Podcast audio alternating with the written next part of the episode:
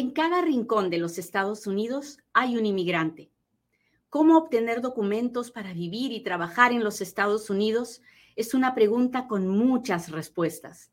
Yo soy Katia Quiroz, abogada de inmigración, y en Inmigrando con Katia encontrarás todas las respuestas.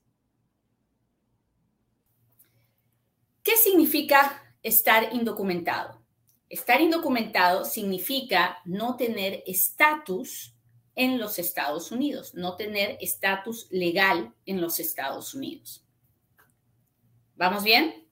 Estar indocumentado significa no tener estatus legal en los Estados Unidos. La siguiente pregunta es, ¿qué cosa es estatus legal? Estatus legal es el permiso que te da el gobierno para vivir permanentemente o temporalmente en los Estados Unidos. ¿Cómo se obtiene ese estatus legal? Pues de varias formas, todas, la mayoría bien complicadas, y en base a una ley de, de una, a unas leyes de 1997 que están completamente desfasadas de la realidad de los Estados Unidos. Pero esa es la realidad.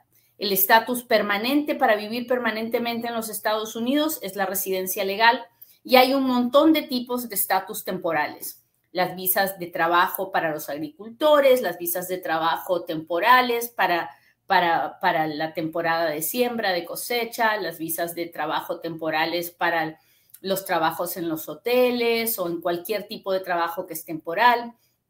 Hay visas de trabajo para profesionistas que no son, no son, no son para tres o cuatro meses, sino que pueden ser por, por varios años. Hay visas de inversionistas, hay visas para los artistas, hay visas para los deportistas eh, que son famosos. En fin, hay un montón de tipos de visas temporales. Y también hay las visas familiares, que son las que pide a un ciudadano cuando quiere traer a la novia o cuando un ciudadano quiere pedir a su mamá, su papá, su esposo, sus hijos solteros, casados o sus hermanos, o un residente legal cuando quiere pedir a un esposo o un hijo soltero. Todas esas son visas que van a dar lugar a un estatus legal. Y esa persona en los Estados Unidos, cuando llega a los Estados Unidos, cuando tiene estatus legal, no está indocumentada. Pero la pregunta del día es, ¿quién está indocumentado?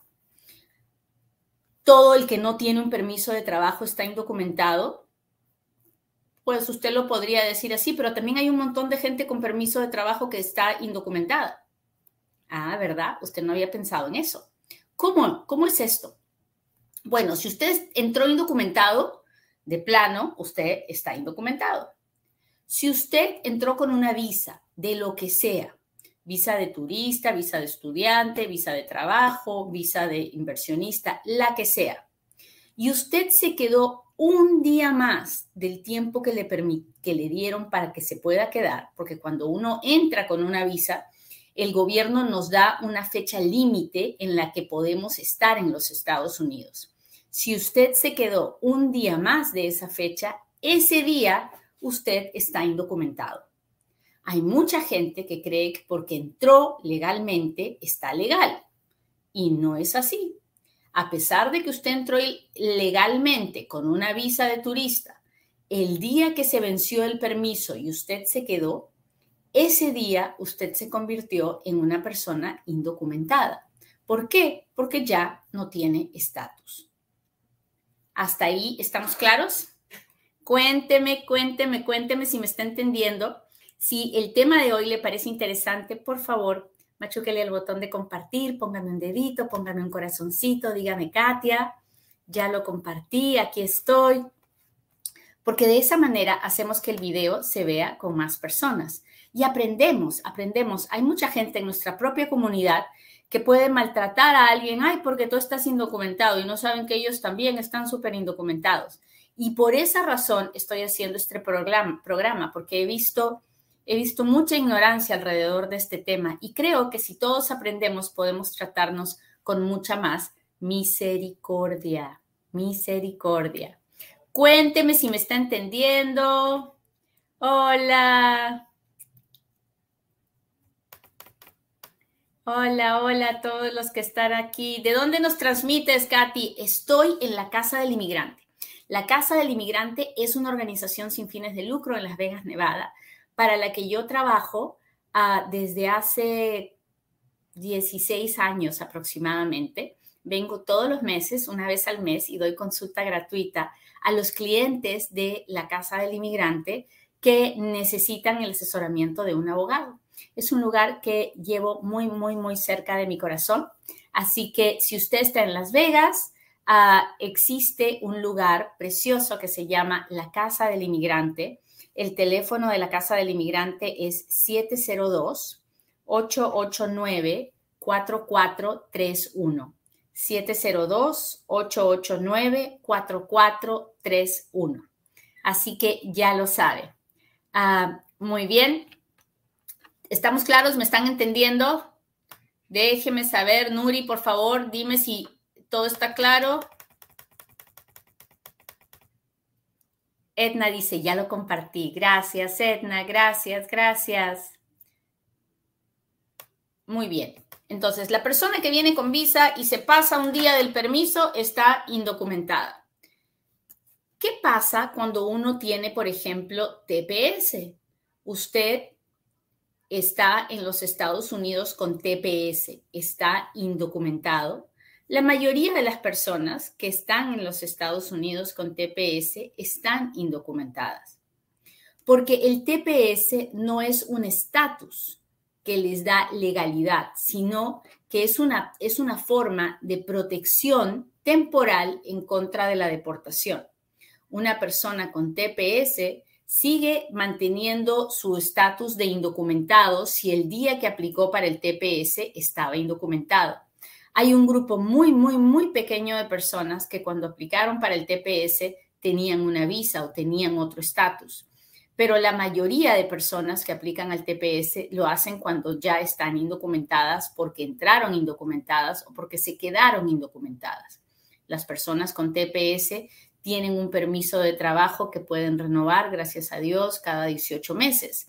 En algunos casos tienen extensiones automáticas, pero eso no les quita la situación de estar indocumentados. Lo mismo sucede con DACA. DACA es un estatus, eh, no es estatus. DACA es simplemente protección de deportación, muy parecido a lo del TPS. Entonces, si usted, si usted aplicó para DACA estando indocumentado, en este momento está indocumentado. tiene un permiso de trabajo que lo protege de la deportación, pero sigue estando indocumentado. ¿Hasta ahí estamos claros?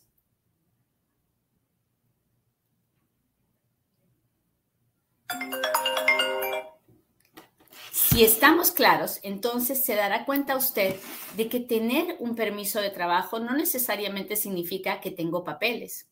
Hay mucha gente que está indocumentada, por ejemplo, y aplica por asilo político y la ponen en proceso de deportación y tienen un permiso de trabajo mientras están haciendo este proceso.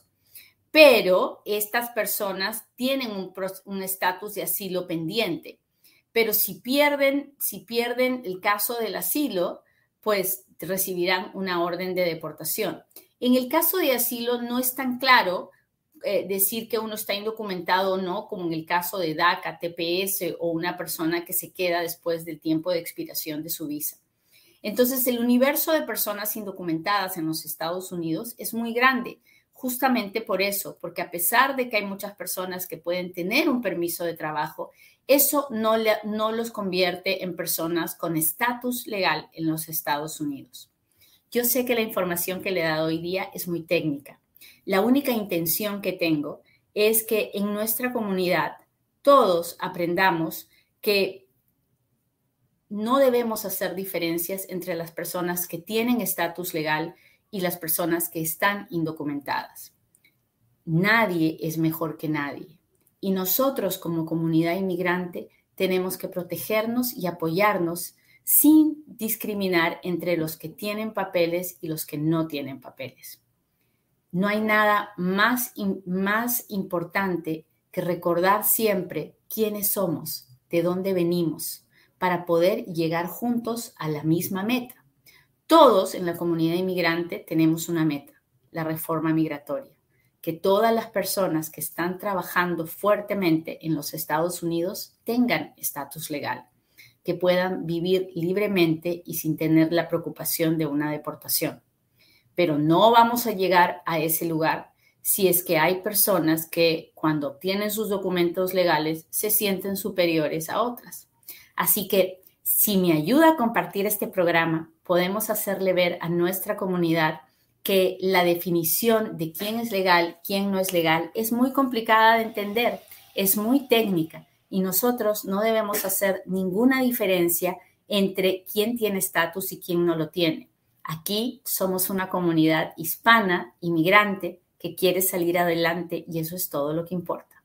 Así que ahora sí, es hágame todas las preguntas que quiera porque ahora es cuando Katia responde.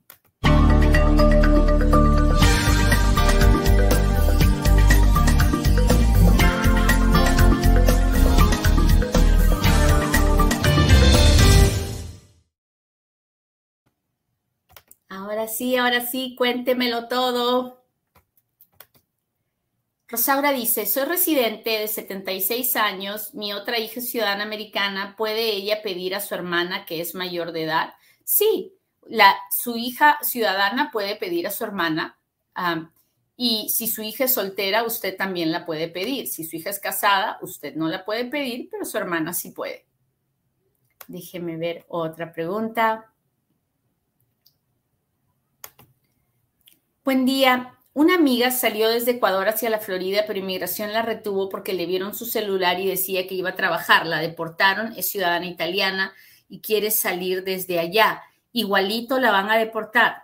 Así que ah, dígale a su amiga que no ande haciendo eso, porque ya, ya con su pura huella que le tomaron en el aeropuerto, ahí se van a dar cuenta de todo y la van a devolver.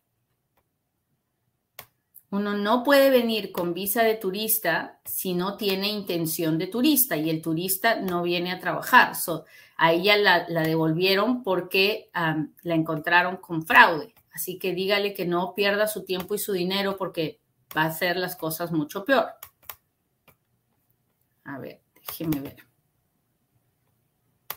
Abogada, ¿usted recomienda FOIA antes de cualquier proceso? No, Ah, yo recomiendo FOIA cuando hay algún récord de esa persona, pero hay personas que no tienen ningún récord o hay personas que tienen los documentos que necesitan y que entonces ya no necesito hacer follas.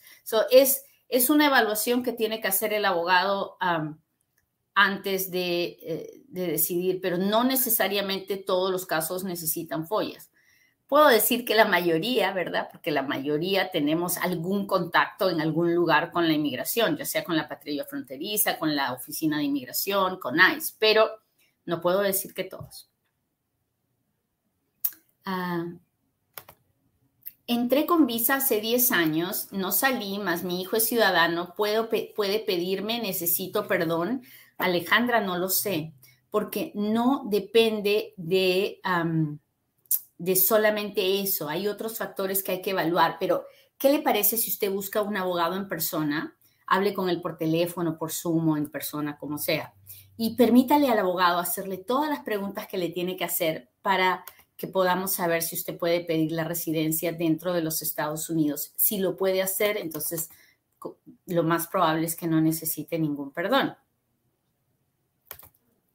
Mercedes dice, son muy útiles todos los conceptos e información que nos brindas. Gracias, Mercedes.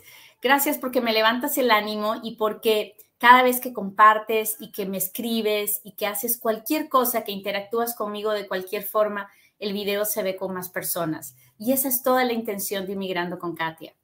Ah, vivo en New Jersey, pues niña bonita, busque un abogado de inmigración en, New Jersey o en cualquier parte de los Estados Unidos porque la ley de inmigración es federal. Así que busque, busque, busque un abogado. Espero que DACA se abra pronto para que muchos podamos aplicar. Pues hay que orar, hay que orar, porque no está en nuestras manos, está en las manos de Dios. Tengo dos años con el perdón sin respuesta. ¿Puedo hacer el DS-260 o tengo que esperar? Laureano, mire, yo sé que usted está desesperado, ¿verdad? Pero pero todo sucede en el tiempo perfecto de Dios. Yo personalmente trato en lo posible de no correr.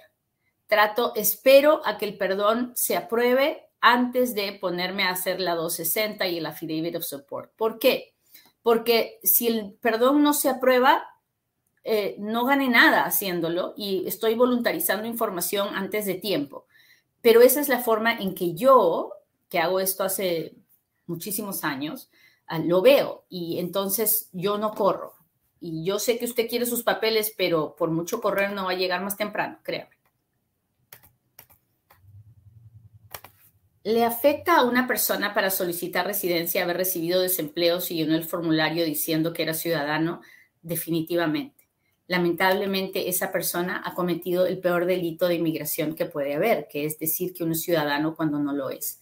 Y ah, esa persona no va a poder pedir la residencia porque tiene un castigo permanente por haber hecho eso. Es completamente deportable. Así que es, es muy triste, ¿no? La gente lo hace. Ah, pero me imagino que no sabía las consecuencias de lo que estaba haciendo. Sin embargo, sigue, sigue cargando con, las, con, la penalidad. Hola desde California, hola Karina, gracias Marcela por estar aquí, Lisbeth. Ah, doctora, si mi esposo se fue con los coyotes y ahora su proceso es el 2024, yo quiero sacar una visa de turista para pero al llenar el formulario piden los datos del esposo y en qué estatus migratorio está. Lisbeth, si usted va a sacar una visa de turista, cuente la pura verdad. No se le ocurra engañar, ni esconder, ni mentir, porque peor nos va. Si usted va con la verdad y se la dan, maravilloso. Y si no se la dan, ni modo, era lo que tenía que pasar, pero no mienta.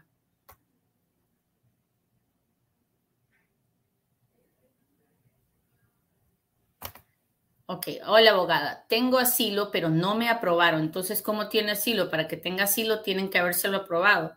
La pregunta es cómo puedo aplicar por la residencia o tengo un hijo de 16 años y con el asilo 8 años. No entiendo su pregunta, familia GIB. Usted necesita hablar con un abogado en persona. Buenos días desde Perú. Hola Rina, yo soy peruana también. Hace dos años que estamos esperando nuestra cita de la embajada para nuestra entrevista. ¿Cuánto más se demora? No lo sé, Rina, porque no sé en qué categoría está, no sé qué tipo de visa está esperando. Lo único que le puedo decir es que toda la embajada en Perú está muy, pero muy, pero muy lento y que lamentablemente hay que seguir esperando. Bueno, muchachos, les agradezco mucho que me hayan acompañado hoy día, que me, que me hayan soportado con mis problemas técnicos y todo. Con el favor de Dios, nos veremos la próxima en otro Inmigrando con Katia. Hay que echarle ganas, muchachos. Hay que seguir avanzando. Cuídense mucho. Bye.